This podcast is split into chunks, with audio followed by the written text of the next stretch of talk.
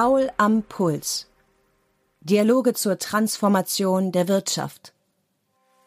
Professor Dr. Stefan Paul von der Ruhr-Universität Bochum spricht mit Entscheidungsträgern über wirtschaftliche Wandlungsprozesse.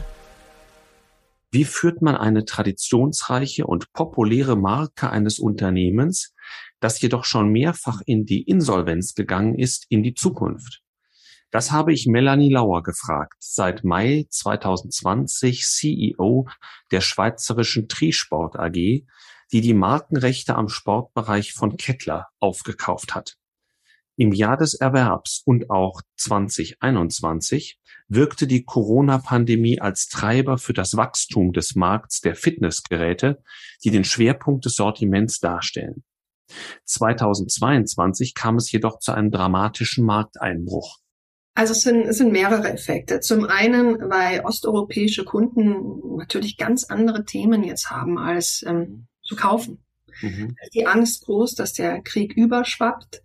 Ähm, die haben jetzt auch müssen erstmal die Situation bewältigen, die durch die Flüchtlingsströme entsteht. Ähm, und zum anderen haben wir auch festgestellt, durch die Lebenshaltungskosten, die jetzt massiv gestiegen sind, mhm. Tankstelle fährt, man die Stromrechnung bekommt, ähm, aber auch die Verteuerung an sich, die Inflationsrate, die wir jetzt spüren, ist natürlich ähm, Fitness nicht unbedingt äh, das äh, primäre Objekt, das man kauft. Um sich in dem hochkompetitiven Fitnessmarkt zu profilieren, sieht Lauer für Kettler Sport zwei Schwerpunkte. Design und Ästhetik sowie Vernetzung. Wir sind natürlich kein Apple, das ist mir schon klar. Aber von der, von der Grundidee her, also einfach mal einen ganz anderen Zugang zu finden zu dem Thema. Und wir sehen das ja, ich meine, ähm, das Leben in den Städten äh, wird immer enger, der Wohnraum wird enger, aber trotzdem zentriert sich alles auf die Städte. Ähm, je kleiner die Wohnungen werden, umso kleiner oder flexibler oder eben auch schöner müssen die Produkte werden, weil heute keiner mehr einen Hobbykeller hat, in dem er sein Gerät verstecken kann. Und aus diesem Grund habe ich dann jemanden einfach von Apple kontaktiert und äh, habe diese Person, die in einem 20-köpfigen Designteam war, die letzten äh, zehn Jahre und alle maßgeblichen Geräte mitentwickelt hat, gefragt, hast du Lust, bei uns eine ähnliche Story zu schreiben und uns zu helfen, mit Kettler eine neue Richtung zu finden. Und der hatte total Lust drauf. Und das war der Schritt Nummer eins. Also erstmal USP, eine ganz andere Designsprache und Ästhetik zu finden, die man heute sieht, wenn man auf Flächen von Fachhändlern geht für Fitness. Mhm. Und ähm, das bedeutet wirklich neue Farben. Das bedeutet auch das Thema Nachhaltigkeit. Also wie sehen die Fitnessprodukte der Zukunft aus? Brauchen die wirklich Strom oder kann ich diesen Strom auch selbst erzeugen? Mhm. Äh, haben die vielleicht recyceltes Plastik und kein neues Plastik? Arbeite ich vielleicht mehr mit Holz oder mit Kork? Habe ich vielleicht ein Baumwollgewebe statt einer Plastikhülse? Also das sind Themen, mit denen wir uns gerade beschäftigen. Wir haben jetzt einen Entwicklungszyklus abgeschlossen für die Frame-Bikes, die im Herbst auf den Markt kommen, sind aber schon an den anderen Gerätekategorien dran. Der Zyklus ist sehr lang. Sie entwickeln anderthalb, zwei Jahre in einem Gerät. Und dann kam das zweite, Konnektivitäten. Mhm. Der Trend war riesengroß, ähm, von Fitnessherstellern natürlich digitale Programme anzubieten. Der Markt wurde überschwappt damit. Ähm, äh, ganz vorn natürlich auch Peloton, die ja mehr Software als Hardwareunternehmen sind, also von einer ganz anderen Seite sich annähern als wir. Und dann haben wir gesagt, äh, also Software können andere besser als wir. Das machen wir nicht. Aber wir ermöglichen dem Kunden ähm, seine Software, seine Apps auf unseren Geräten zu nutzen, indem wir die Schnittstellen öffnen.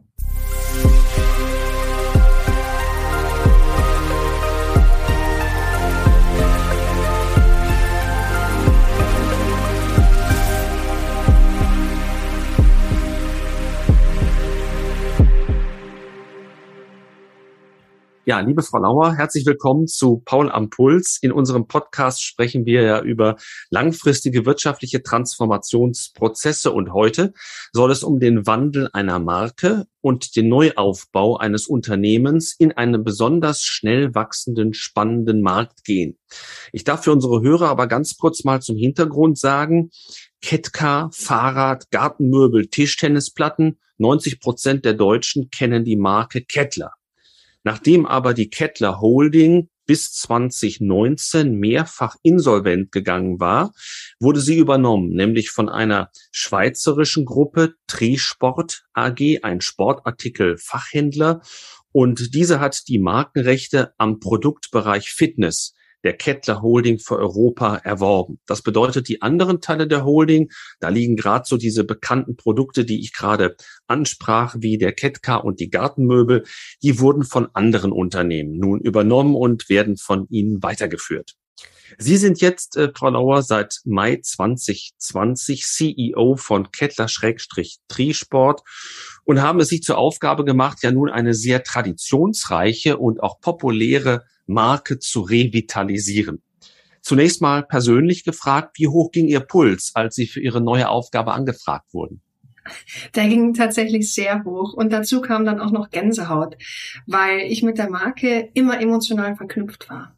Das war eine Marke, die so wie fast jeden Deutschen ähm, begleitet hat, äh, bis zu meinem jetzigen Alter. Also ich habe als Kind auf dem Heimtrainer meiner Eltern Knight Rider gespielt, im Hobbyraum. Meine Eltern hatten einen Kettler Alurad und meine Kinder spielen heute noch mit einem Kettler Catcar. Also die Marke war in jedem Lebensjahr präsent. Und da ja. mussten Sie auch nicht lange überlegen, wahrscheinlich. Überhaupt nicht, überhaupt nicht. Ich tatsächlich habe ich den Anruf bekommen ähm, vom äh, dem Verwaltungsrat der Trisport AG und das hat nur drei vier Tage gedauert. Dann saß ich schon im Auto auf dem Weg nach Zürich zum ersten Gespräch. Und ich hatte mich tatsächlich für die Rolle entschieden, ohne jemals das Büro und die Kollegen kennengelernt zu haben. Weil dann natürlich. Bei der Corona-Zeit. Absolut. Man konnte nicht mehr in die Schweiz einreisen. Die Grenze ging zu und es gab keine Möglichkeit. Aber diese Verbindung zu diesem Brand Kettler war so stark, dass ich das unbedingt machen wollte. Mhm.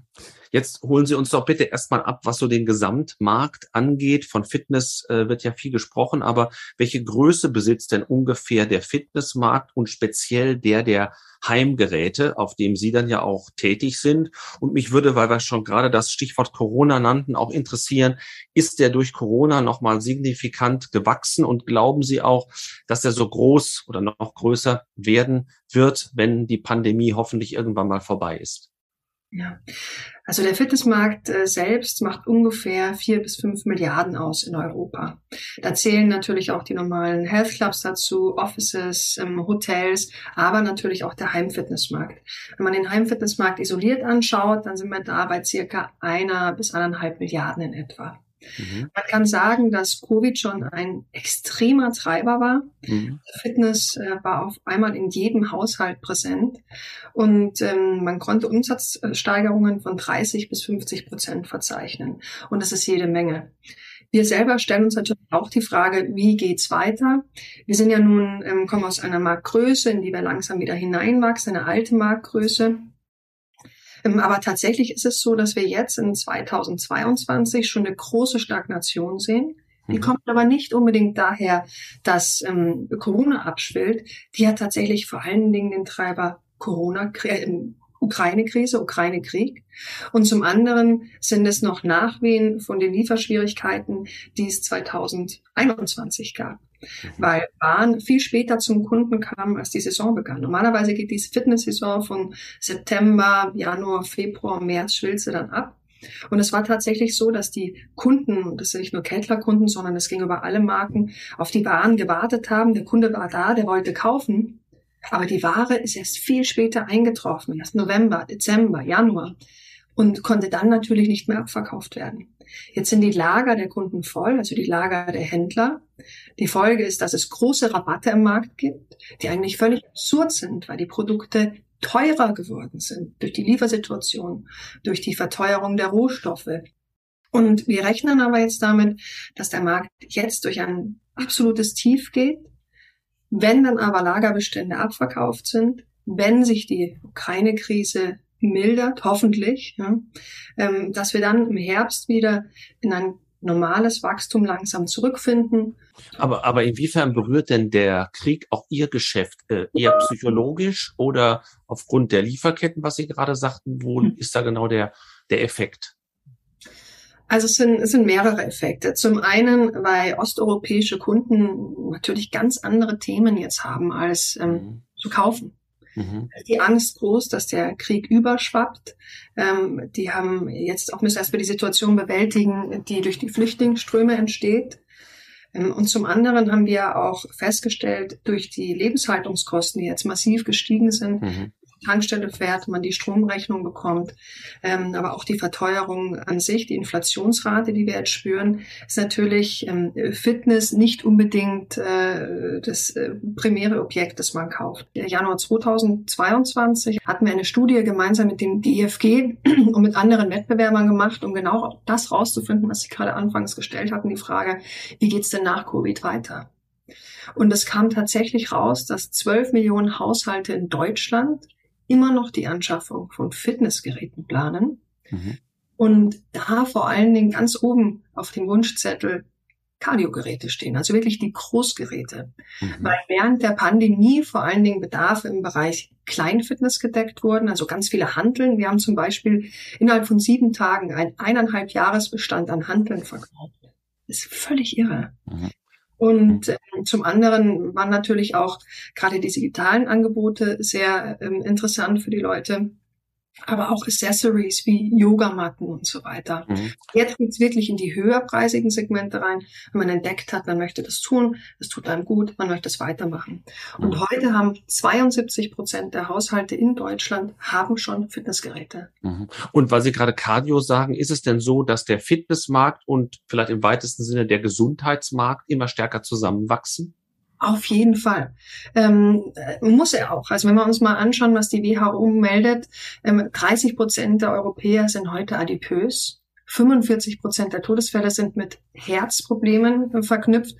Und ähm, wenn man dann noch anschaut, was mit der Luftverschmutzung passiert, 65.000 Menschen allein in Italien sterben jährlich an der Luftverschmutzung. Und jetzt denkt man eigentlich, Italien, ja, ist natürlich auch ein Industrieland, aber die Luft wäre rein. Aber tatsächlich ist es nicht so. Mhm. Und von dem Trend profitieren Sie natürlich auch, wenn Sie solche Geräte herstellen, wie Sie es gerade gerade beschrieben haben. Äh, nun äh, kennt die Öffentlichkeit Trisport vielleicht weniger. Sie beschreiben, Sie betreiben ja mehrere Fitnessmarken. Äh, inwiefern passt jetzt Kettler dort hinein mit ja einem ganz bestimmten Produktportfolio im Home- und Crosstrainer-Bereich, Laufbänder äh, äh, und so etwas? Und was war sozusagen die Hauptmotivation für Trisport, diese Marke zu kaufen? Ja.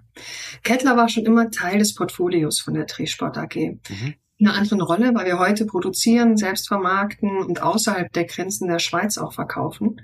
Ähm, vorher war es so, Trisport ist äh, Generalimporteur ähm, von verschiedenen Marken plus Kettler gewesen, aber es hat immer 80 Prozent des Umsatzes circa ähm, lag auf den Kettler-Produkten. Und deswegen war es auch eine logische Konsequenz. Hm. Aber welche Konsequenzen hat denn die von mir vorhin schon mal genannte Aufteilung der Marke Kettler für ihre Geschäftsstrategie? Da gibt's jetzt ja äh, Produkte sozusagen, die äh, eng an die Marke andocken, aber von anderen Betrieben vermarktet werden mit allen Chancen und Risiken. Und Sie haben sozusagen auch ähm, äh, einen Teil dieses Portfolios übernommen. Was bleibt damit vom alten Markenverständnis und welche Werte wollen Sie künftig mit dieser Marke transportieren? Ja. Die Sportbranche war immer einer der stärksten Assets der Firma Kettler. Es ist aber tatsächlich so, dass wir natürlich ähm, mit einer Verwässerung der Marken zu kämpfen haben. Wir müssen uns immer wieder klar abgrenzen. Das machen wir in der Außenkommunikation.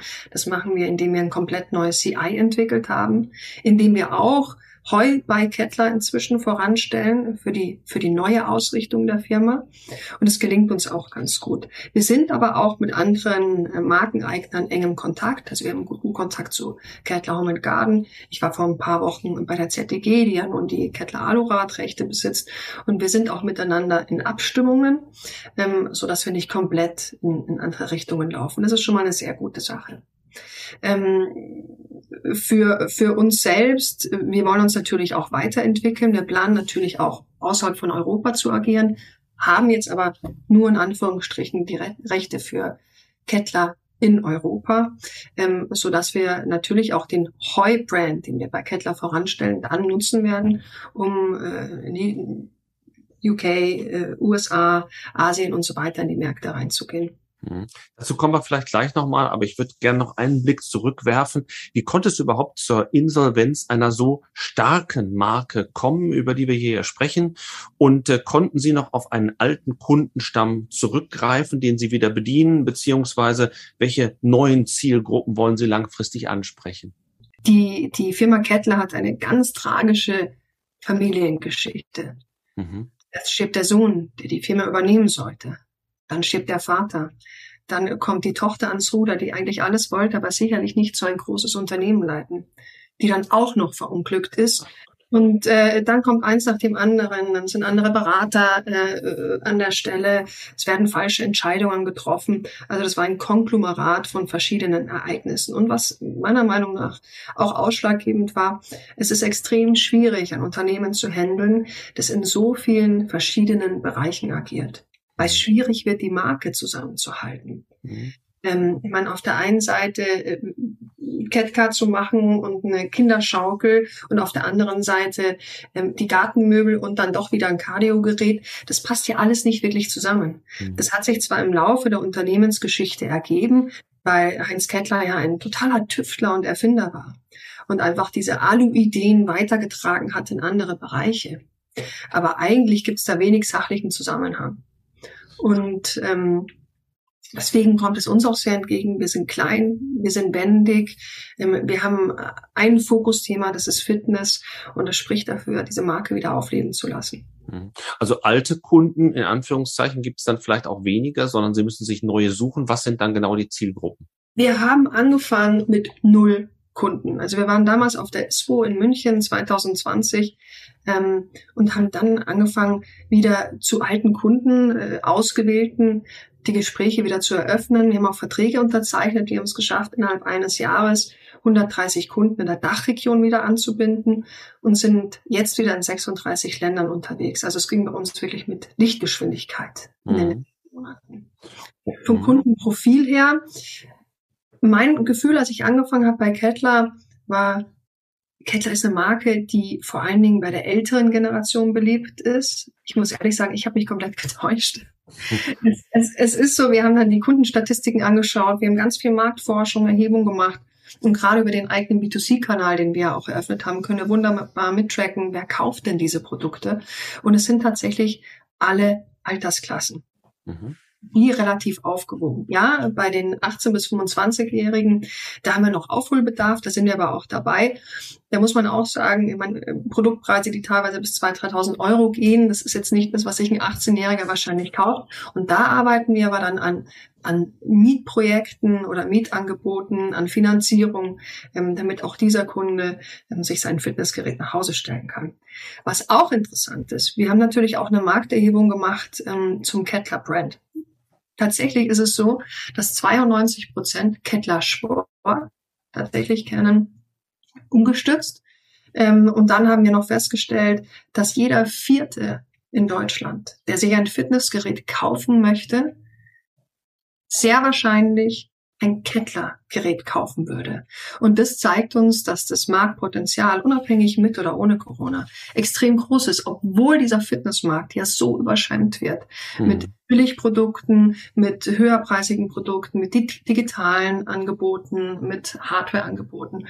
Der ist ja gerade in den letzten zwei Jahren ähm, enorm gewachsen. Ja, ist auch hochkompetitiv. Sie bekommen ja Geräte, jetzt deren Qualität mal außen vor gelassen, aber Geräte an fast jeder Ecke, äh, mhm. auch, auch von Discountern immer mal wieder mhm. angeboten. Aber das bringt mich zu der Frage, gerade in diesem sehr umkämpften Markt, wo sehen Sie denn Ihren zentralen Vorteil im Vergleich zu Wettbewerbern, mal unabhängig von der Marke, die stark mhm. ist. Aber das ist ja erstmal nur ein Versprechen und das müssen Sie ja auch irgendwie dann einlösen.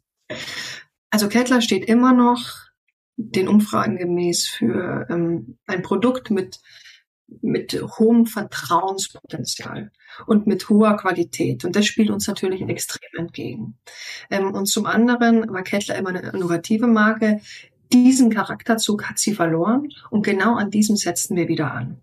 Als ich angefangen habe, und da kam sehr entgegen, dass ich eben nicht aus dieser Branche war und mich nicht ausgekannt habe mit Fitnessgeräten, ähm, habe ich mir erstmal überlegt, wie muss so ein Fitnessgerät aussehen, damit man es sich gerne in die Wohnung stellt. Ich habe dann mit Zukunftsforschern gesprochen, mit Architekten gesprochen. Ähm, und äh, dann kam der erste Gedanke, Mensch, wer hat es eigentlich geschafft, ein Produkt, das irrsinnig unattraktiv war, so in den Mittelpunkt zu bringen, dass es zu einem Lifestyle-Statement wurde, auf das man stolz war. Und da gibt es eigentlich fast nur eine Firma, das ist die Firma Apple in den USA. Mhm. Und Warum, wenn es so etwas schon gibt, nicht ähnlich machen, weil die Erfolgsstory war auch dort gegeben. Wir sind natürlich kein Apple, das ist mir schon klar. Aber von der, von der Grundidee her, also einfach mal einen ganz anderen Zugang zu finden zu dem Thema. Und wir sehen das ja, ich meine, ähm, das Leben in den Städten äh, wird immer enger, der Wohnraum wird enger, aber trotzdem zentriert sich alles auf die Städte. Ähm, je kleiner die Wohnungen werden, umso kleiner oder flexibler oder eben auch schöner müssen die Produkte werden, weil heute keiner mehr einen Hobbykeller hat, in dem er sein Gerät verstecken kann. Und aus diesem Grund habe ich dann jemanden einfach von Apple kontaktiert und äh, habe diese Person, die in einem 20-köpfigen Designteam war, die letzten äh, zehn Jahre und alle maßgeblichen Geräte mitentwickelt hat, gefragt, hast du Lust, bei uns eine ähnliche Story zu schreiben und uns zu helfen, mit Kettler eine neue Richtung zu finden. Und der hatte total Lust drauf. Ähm, der hatte äh, zu dem Zeitpunkt gerade eine Weltreise gemacht. Corona war ja gerade im Anrollen. Die Langeweile war dann doch ein bisschen größer und hat gesagt, ich bin sofort dabei. Und wir haben uns gleich getroffen, wir haben dann noch eine Designagentur gefunden und losgelegt. Und das war der Schritt Nummer eins. Also erstmal USP, eine ganz andere Designsprache und Ästhetik zu finden, die man heute sieht, wenn man auf Flächen von Fachhändlern geht für Fitness. Mhm. Und ähm, das bedeutet wirklich neue Farben. Das bedeutet auch das Thema Nachhaltigkeit. Also wie sehen die Fitnessprodukte der Zukunft aus? Brauchen die wirklich Strom oder kann ich diesen Strom auch selbst erzeugen? Mhm. Äh, haben die vielleicht recyceltes Plastik und kein neues Plastik? Arbeite ich vielleicht mehr mit Holz oder mit Kork? Habe ich vielleicht ein Baumwollgewebe statt einer Plastikhülse? Also das sind Themen, mit denen wir uns gerade beschäftigen. Wir haben jetzt einen Entwicklungszyklus abgeschlossen für die Frame-Bikes, die im Herbst auf den Markt kommen, sind aber schon an den anderen Gerätekategorien dran. Der Zyklus ist mhm. sehr lang. Sie entwickeln anderthalb, zwei Jahre in einem Gerät. Und dann kam das zweite, Konnektivitäten. Mhm. Der Trend war riesengroß, ähm, von Fitnessherstellern natürlich digitale Programme anzubieten. Der Markt wurde überschwappt damit. Ähm, äh, ganz vorn natürlich auch Peloton, die ja mehr Software als Hardwareunternehmen sind, also von einer ganz anderen Seite sich annähern als wir. Und dann haben wir gesagt, äh, also Software können andere besser als wir. Das machen wir nicht. Aber wir ermöglichen dem Kunden ähm, seine Software, seine Apps auf unseren Geräten zu nutzen, indem wir die Schnittstellen öffnen. Mhm. Das heißt, die Produkte, die wir in Zukunft anbieten, die haben alle eine FTMS-Schnittstelle. Ähm, die haben auch ANT Plus, sodass sie multiple konnektibel sind, konnektierbar sind. Wir arbeiten grundsätzlich nicht mit großen Screens, weil auch das war ja mal eine Zeit lang in Mode oder ist immer noch in Mode, weil wir sagen, Mensch, also wenn wir dir jetzt einen großen Screen an dein Fahrrad, an deinen Crosstrainer schrauben, dann zahlst du die damit. Und wenn du im Zweifel, was die Studien sagen, dass der Trend angeht, dass man nicht nur ein Cardio-Gerät, sondern zwei Cardio-Geräte hat, dann hast du zweimal den Screen bezahlt. Und der zweite Faktor ist, wenn man den Lebenszyklus von Bildschirmen kennt, dann liegt er irgendwo bei vier bis fünf Jahren. Der Lebenszyklus von einem Fitnessgerät, der liegt aber bei über zehn Jahren. Das heißt, ich müsste eigentlich mein Fitnessgerät dann entsorgen, weil der Screen kaputt ist. Und das kann es ja nun nicht sein. Mhm. Also war unsere Idee, kauf dir für die 400, 500 Euro, die wir jetzt mehr verlangen müssen, um dir einen schönen Screen zu machen, kauf dir selbst ein iPad oder ein Tablet. Nehme das und wir machen es, wir machen es möglich, dass du dein iPad, dein Smart TV, dein Beamer mit unserem Bildschirm verbindest. Und das sieht mhm. unsere neue Gerätewelt vor. Und ich muss eben nicht mich nur in, in der Infrastruktur des Herstellers, also vom Kettler, bewegen. Man kann unsere digitalen Angebote kostenlos nutzen, man muss aber nicht. Mhm. Darum ja, lassen Sie mich diese beiden Punkte, ähm, die Sie herausgearbeitet haben, nochmal kurz hinterfragen. Also das eine, das Thema Design, finde ich sehr interessant. Ähm, der äh, Designer, den Sie angesprochen haben, arbeitet nicht mehr bei Apple, sondern exklusiv für Sie oder wie muss man sich das vorstellen? Also der macht verschiedene Projekte. Der ist bei Apple ausgestiegen und äh, genießt jetzt sein Leben in Portugal und beteiligt sich an Unternehmen ähm, als Investor und gleichzeitig unterstützt er auch verschiedene Unternehmen, die seinem Gusto mhm. dann sprechen bei Design-Ideen. Man muss sagen, er hat nicht das Design der Bikes gemacht, er hat es mit begleitet. Mhm. Wir arbeiten da mit einer Agentur in England zusammen, mit Four People. Ähm, und er ist als, wenn man es neudeutsch ausdrücken will, Design Advisor sozusagen mhm. zuständig, der uns hilft, äh, das in die richtigen Richtungen zu schubsen. Mhm. Mit uns an die Details zu fallen. Und wenn Sie sagen, die Geräte stehen nicht mehr äh, wie, wie früher irgendwo im Keller, wo stehen sie denn? Wissen Sie das? Äh, stehen sie beispielsweise auch im Wohnzimmer? Da würde natürlich Design viel mehr Sinn machen. Und gibt es auch einen Trend, dass äh, diese Geräte mobil werden? Also wenn irgendwann auch wieder mal mehr Mobilität möglich ist, wäre ja auch denkbar, dass der eine oder andere sein Gerät, äh, was er besonders schätzt, gerne mitnimmt, äh, wenn er äh, auf Reisen ist, also Dienstreisen beispielsweise, dass es im Hotel aufbauen kann oder auch hm. im, im Urlaub? Ja, das sehen wir. Es gibt da viele verschiedene Unternehmen, gerade in den USA, die in den Markt reinkommen. Wir selbst arbeiten auch an einer mobilen Lösung, die dann eine Kraftstation ersetzt. Sie kennen auch diese grauenhaften Riesendinger, ähm, die 100, 200 Kilo wiegen. Ähm, und das ist nicht mehr die Produktkategorie, die vom, äh, vom Durchschnittskunden gekauft wird. Und äh, ich kann Ihnen da eine Firma nennen. Es gibt zum Beispiel Go Arena in den USA, die haben so einen kleinen Kasten gemacht mit einem Seilzugsystem, das wiegt 30 Kilo, das kann ich aber, wenn ich will, auch ähm, in den Kofferraum schmeißen und mit in den Urlaub nehmen. Das sind genau die Dinge, die gefragt sind. Also es muss verstaubar sein, es muss flexibel sein, also flexibel einsatzbar und es muss eine gewisse Ästhetik äh, entsprechen und es muss Schnittstellen haben. Das sind so mhm. die die vielversprechenden Punkte bei einer Neuentwicklung. Bei uns kommt jetzt dazu so ein Cardio-Trainer oder so ein, also so ein Cross-Trainer oder ein Indoor-Bike, die kann man natürlich schlecht zusammenfalten und in den Kofferraum stecken. Aber für alle anderen Kategorien muss das definitiv als Alternative geltend sein. Und beim, beim Thema Digitalisierung vielleicht nochmal nachgefragt, äh, selbst, selbst wenn Sie sagen, wir setzen hauptsächlich auf die Hardware, aber es mhm. gibt einen Softwareanteil, wie hoch wird der denn sein? Wie ist denn auch in der Wertschöpfung sozusagen das Verhältnis zwischen Hard- und Software? Hm. Ähm, beim Kunden draußen äh, schätze ich, dass es 50-50 ist.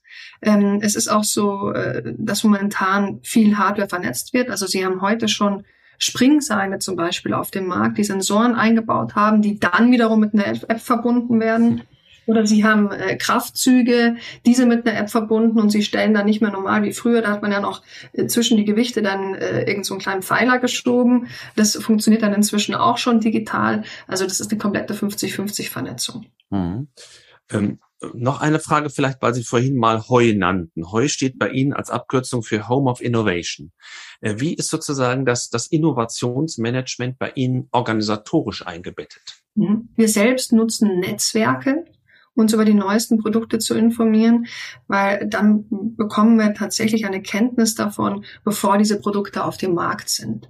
Es gibt da in äh, Deutschland ein ganz interessantes Netzwerk, das heißt FitTech. Da treffen sich nicht nur die großen, sondern auch die kleinen Marken. Und da werden auch in kleineren Kreisen bei verschiedenen Treffen ähm, oder Einzelgesprächen neue Produkte besprochen. So sind wir tatsächlich auch an unseren Kooperationspartner zum Beispiel für die App gekommen. Und so sind wir auch ähm, an andere Kooperationspartner gekommen, mit denen wir eben jetzt an neuen digitalen Lösungen arbeiten.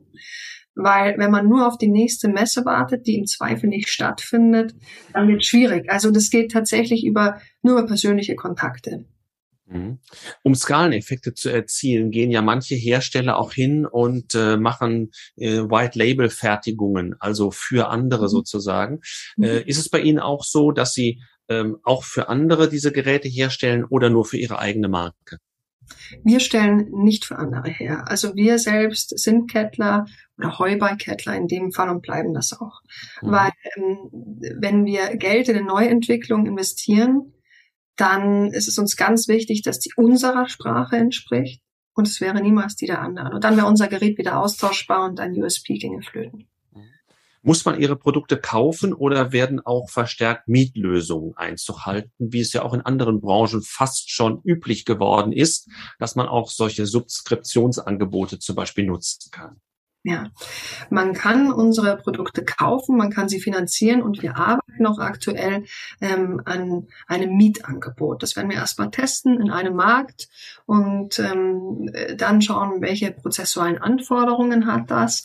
Und wenn die dann eingestellt sind, sauber abgebildet, dann sind wir auch soweit, das in andere Länder auszurollen. Was aber interessant ist, bevor wir geplant haben, diesen, dieses Pilotprojekt zu starten, haben wir natürlich wieder eine Umfrage gemacht und 50 Prozent unserer Kunden haben gesagt, ich würde lieber mieten. Mhm. Ja, scheint doch auch ein Trend zu sein. Sind das überwiegend Privatkunden oder sind das Firmenkunden, institutionelle? Also wir verkaufen nur an Privatkunden. Nur an Privat. Mhm. Mhm. Dann entfällt das also. Äh, der Kauf der Marke bedeutete einen kompletten Neustart äh, für Kettler unter einem neuen Dach, neues Team, neue Produktion, neuer Vertrieb. Also als wenn Sie das sozusagen ganz auf der grünen Wiese äh, neu aufgestellt hätten. In diesem Change-Prozess, was waren die größten Herausforderungen? Also die allergrößte Herausforderung war, dass wir zwei Change-Prozesse gleichzeitig äh, am Laufen hatten. Also einmal war es der Change-Prozess des Unternehmens Triesport von einem kleinen Schweizer Distributor mit zehn Leuten ähm, auf einmal international zu arbeiten und äh, dann auch noch zu produzieren und nicht in Anführungsstrichen nur zu verkaufen. Und das Zweite war natürlich für den Change der Marke zu sorgen. Also ganz klassisch äh, neue Corporate äh, Identity zu schaffen, rausgehen in die Öffentlichkeitsarbeit, ein neues Marketing einzusetzen, das ganze Brandbuilding zu ändern und ähm, in dem Zuge natürlich auch eine neue Aufstellung des Produktportfolios. Und diese zwei Changes waren brutal anstrengend. Ich muss aber auch sagen, es hat wahnsinnig viel Spaß gemacht, macht es immer noch, weil das Team, das wir zusammengestellt haben, so unglaublich an diese Marke, aber auch an die Trisport AG glaubt. Und da zieht jeder an einem Strang. Was hat aber nicht so funktioniert, wie Sie es sich vorgestellt haben?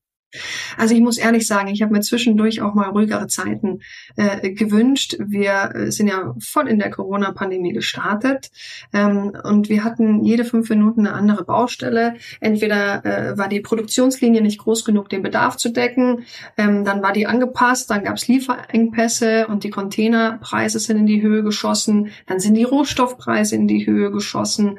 Ähm, es kamen ständig andere Themen dazu. Äh, eine der schwierigsten Situationen war tatsächlich, eine Produktion auf die Beine zu stellen. Die hatte die Trisport AG vorher nicht. Mhm. Ohne die Möglichkeit, auch nur einmal den Hersteller in Asien zu besuchen. Mhm. Wir haben das tatsächlich übers Handy gemacht, über WeChat. Ähm, da haben wir äh, acht Tonnen Werkzeuge, die wir aus Insolvenzmasse gekauft hatten, haben wir nach Asien verschifft, haben die dort einbauen lassen und es war komplett digital gesteuert. Normalerweise wäre man da vor Ort gewesen, hätte selbst die Qualität, Qualitätschecks gemacht, ähm, hätte geschaut, wie es eingebaut wird, hätte Gespräche geführt, hätte sich auch erstmal kennengelernt. Das ist alles ausgefallen. Und äh, würden Sie denn sagen, weil jetzt ja auch viel darüber diskutiert wird, ob nicht wieder Produktion nach Europa Deutschland, Schweiz zurück äh, verlagert wird. Ähm, wird das auch auf Sie zutreffen oder glauben Sie, dass diese Dinge, Lieferketten und ähnliches sich wieder so einspielen wird, dass Sie auf diesen Globalisierungsstand, äh, den Sie mal hatten, ähm, auch wieder zurückkommen? Die Lieferkettensituation wird sich sicherlich wieder entspannen, davon gehe ich aus. Aber ähm, es sollte unser aller Ansporn sein, auch die Produktion wieder nach Europa zurückzuholen. Zum einen weiß man nicht, was, es, was kommt und zum anderen geht es ja auch um so nachhaltige Themen wie CO2-Abdruck und so weiter. Ähm, wir selbst planen auch, zumindest einen Teil der Produktion wieder nach Europa zu holen. Wir haben, sind tatsächlich jetzt in Europa unterwegs. Wir hatten äh, ein Werk identifiziert in der Ukraine leider. Ähm, da können wir jetzt nicht produzieren. Das wirft uns jetzt ein bisschen nach hinten wieder im Kalender. Wir suchen aber schon wieder neue Standorte, weil wir schon daran glauben, dass eine Mischung gesund ist. Also man sollte nie nur in Europa produzieren, nie nur in Asien, nie nur in Mexiko oder woanders, sondern man sollte ähm, zur Risikoverteilung eine gute Mischung haben des Portfolios. Ja. Da sind wir dran. Ist denn die Vermutung richtig, dass mit einer Rückverlagerung der Produktion auch die Produktionskosten steigen? Nicht unbedingt. Ähm, wenn die Preise sich nicht mehr auf dem Niveau einpendeln für äh, die Transporte, also im Speziellen für die Containerverschiffung, wie sie vor zwei, drei Jahren waren, da waren wir ungefähr bei 1500 Dollar, jetzt sind wir bei 16.000 Dollar. Auf die 1500 Dollar wird es nie wieder zurückgehen, das muss uns allen klar sein. Ähm, dann ist es tatsächlich vielleicht 10, 15 Prozent teurer in Europa zu produzieren. Was wir aber auch herausgefunden haben durch unsere Studien, ist, dass der europäische Kunde tatsächlich auch gewillt ist, einen höheren Preis zu bezahlen, wenn der Meeting Europe Stempel drauf ist. Und auf uns als Unternehmen ist es wichtig, weil wir auch in einer ja, sozialen Verantwortung stehen und da einfach für viel mehr Nachhaltigkeit am Markt sorgen müssen. Mhm. Wenn wir auf die Mitarbeiterinnen und Mitarbeiter kommen, ähm, wie betreiben Sie die Auswahl dieser Mitarbeitenden? Ähm, wie ist Ihnen das in der Corona-Pandemie gelungen, wo Sie ja wahrscheinlich auch Einstellungen vornehmen mussten, ohne dass Sie jemals in Präsenz zusammengekommen sind? Ja, so ist es. Ähm, ich sage immer, auch digital kann der Funke überspringen. Und also bei uns spielt ähm, das Können natürlich eine sehr große Rolle, aber auch der Sympathiefaktor. Wir würden niemand einstellen, der eine extreme Expertise hat, aber ähm, mit dem es menschlich nicht funktioniert. Und damit sind wir bisher sehr gut gefahren. Wie viele Mitarbeiterinnen und Mitarbeiter haben Sie? Wir sind jetzt 45 und sind mit 10 gestartet.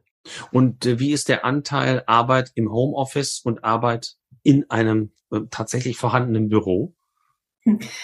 Wir haben in Hüneberg den Vertriebsinnendienst sitzen. Ähm, die haben so eine 60-40-Anteiligkeit mit der Anwesenheit und wir haben da auch die Buchhaltung sitzen. Ich sag mal so, so zehn Leute, acht bis zehn Leute sind ungefähr in Hüneberg im Büro. Der Rest arbeitet im Homeoffice. Ich selbst übrigens auch. Ich bin nur zwei Tage die Woche, maximal drei in Hüneberg vor Ort und den Rest der Zeit arbeite ich von zu Hause und das war tatsächlich auch schon vereinbart ähm, vor Corona. Ich habe immer im Homeoffice gearbeitet, auch beim ehemaligen Arbeitgeber und mir war es wichtig, die Leute nicht ähm, nach der Postleitzahl zu rekrutieren, sondern nach dem Können und nach dem Passen. Und so verfahren wir auch weiter. Ich habe ganz wenig gefunden zu den klassischen BWL-Themen Umsatz und Profitabilität. Können Sie uns eine Indikation geben, wie sich diese beiden Größen bei Ihnen entwickelt haben? Ja. Wir sind im ersten und im zweiten Jahr jetzt auch, das wir abgeschlossen haben, schon profitabel ausgestiegen.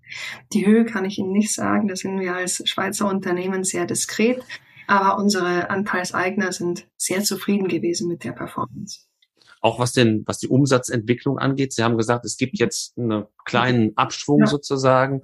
Und ähm, können Sie es mit der alten äh, Kettler AG vielleicht vergleichen? Kommen Sie wieder an die Zahlen heran? Sind Sie davon noch weit weg? Also wir sind nicht mehr allzu weit weg. Die ähm, alte Kettler Sport, ähm, die haben ungefähr 100 Millionen gemacht. Da war aber Tischtennis mit drin. Wenn Sie die Effekte rausrechnen, sind wir ungefähr bei 50 plus Millionen ähm, Euro und äh, da bewegen wir uns schon sehr gut dran. Also wir sind auf Plan. Prima. Dann würde ich ganz gerne noch zwei, drei persönliche Fragen stellen äh, zu Ihrem Hintergrund. Sie haben Philosophie äh, studiert und da würde mich natürlich interessieren, gibt es eine bestimmte Richtung, gibt es einen bestimmten Philosophen, äh, der Ihr Denken und Handeln als Führungskraft maßgeblich beeinflusst hat? Definitiv. Ähm, mein Schwerpunkt in der Philosophie war die antike Philosophie und äh, in dem Zusammenhang natürlich auch Platon. Und es gibt von Platon das Höhlengleichnis. Das finden Sie in der Politeia. Und das ist fast so ziemlich die zentralen Aussagen der Erkenntnistheorie zusammen. Und was da besonders wichtig ist für mich und mich immer wieder einholt, ist A, der Gedanke, die Realität immer wieder zu hinterfragen, den Wahrheitsgehalt der Realität und dann auch offen zu sein für neue Perspektiven die vom mhm. eigenen Bild, das man hat, abweichen. Und das Zweite ist sicherlich auch, dass man diese Erkenntnis, den Aufstieg zwar alleine vollziehen muss, aber dass man dazu Hilfe braucht. Also übersetzt bedeutet es, ähm, dass man im Team arbeiten muss. Und das sind zwei zentrale ähm, Bestandteile, die ich verinnerlicht habe und die mich auch in meinem beruflichen Leben eng begleiten. Was haben Sie vor Kettler beruflich gemacht und was können Sie von diesen Stationen bei Kettler besonders gut gebrauchen? Mein Hintergrund war immer ganz stark äh, Vertrieb, Marketing, Kommunikation, Produktmanagement. Das sind auch heute meine Schwerpunkte ähm, bei der Triesport AG. Und was ich besonders brauchen kann, ich hatte es vorher schon angesprochen, ist dezentral arbeiten. Also ich habe äh, die letzten Jahre bei Conrad Elektronik zum Beispiel auch in einer Führungsposition gearbeitet. Meine Teams, die waren überall in Europa verstreut. Wir haben uns gar nicht so oft gesehen, mhm. relativ selten und dann waren es tatsächlich Team-Events. Und dieses auf Distanz arbeiten, das habe ich da gelernt und verinnerlicht und ähm, das hilft mir, besonders nicht nur in der Corona-Situation, sondern natürlich in der Situation mit Triesport, weil auch wir dezentral arbeiten. Also wir haben beispielsweise auch ein Team in den USA. Mhm. Habe ich erst einmal gesehen und das war zur Handmusterabnahme. Mhm. Es ist, interessant, es ist interessant, dass das über diese Distanz überhaupt funktioniert. Ähm, ja, ja. Ähm, ich muss Sie aber noch fragen, angesichts Ihres Produktportfolios, wie motivieren Sie sich selbst, Ihre Produkte zu nutzen? Ähm, also ich habe einmal ein Rudergerät zu Hause stehen und ich habe mit meiner Nachbarin eine Ruder-Challenge. Und wir haben einen festen Termin und äh, da wird dann gerudert und es müssen so und so viele Kilometer pro Woche erreicht werden, sonst zahlt man was in die Kasse. Und dann gibt es natürlich noch einen sozialen Aspekt. Also ich mache nicht nur auf dem Heimfitnessgerät Sport, ich gehe auch schwimmen. Und da ist es für mich der Antrieb, die Menschen, die Schwimmgruppe, die ich habe, zu treffen und mit denen einfach eine Stunde in der Woche zu verbringen. Also feste Termine, eine Challenge ist gut und die Sozialkontakte einplanen, dann sollte es laufen. Was meinen Sie, welche Eigenschaften und Persönlichkeitsmerkmale sollten Studierende mitbringen, um im Berufsleben der Zukunft erfolgreich zu sein? Was ich ganz wichtig finde, ist eine Hands-on-Mentalität. Also, dass man nicht nur sich vertheoretisiert, sondern dass man auch mal die Ärmel hochkrempelt und loslegt und dann auch umsetzt. Und ähm, ohne das wird man selten erfolgreich sein. Also nicht nur reden, sondern auch machen. Unsere letzte Frage geht immer auf eine Satzergänzung. Wir haben heute viel über Veränderung, über Revitalisierung eines Unternehmens gesprochen. Wenn es einen Satz gäbe, der würde beginnen mit Transformation und dann käme ein Gedankenstrich, wie würden Sie den ergänzen? Da halte ich es mit dem alten Heraklit und zwar nichts ist so beständig wie der Wandel. Dann herzlichen Dank, Frau Lauer, dass Sie uns in diesen Wandlungs- und Change-Prozess mitgenommen haben, dass wir heute dabei Ihren Puls fühlen durften. Und ich glaube, das Cardio-Gerät hat zwar Ausschläge, also Begeisterung angezeigt, aber nichts, was im roten Bereich wäre. Darf mich herzlich bedanken und Ihnen für Ihr Unternehmen und für Sie selbst natürlich auch alles Gute wünschen. Herzlichen Dank an Sie. Danke, bis bald. Tschüsschen. Tschüss.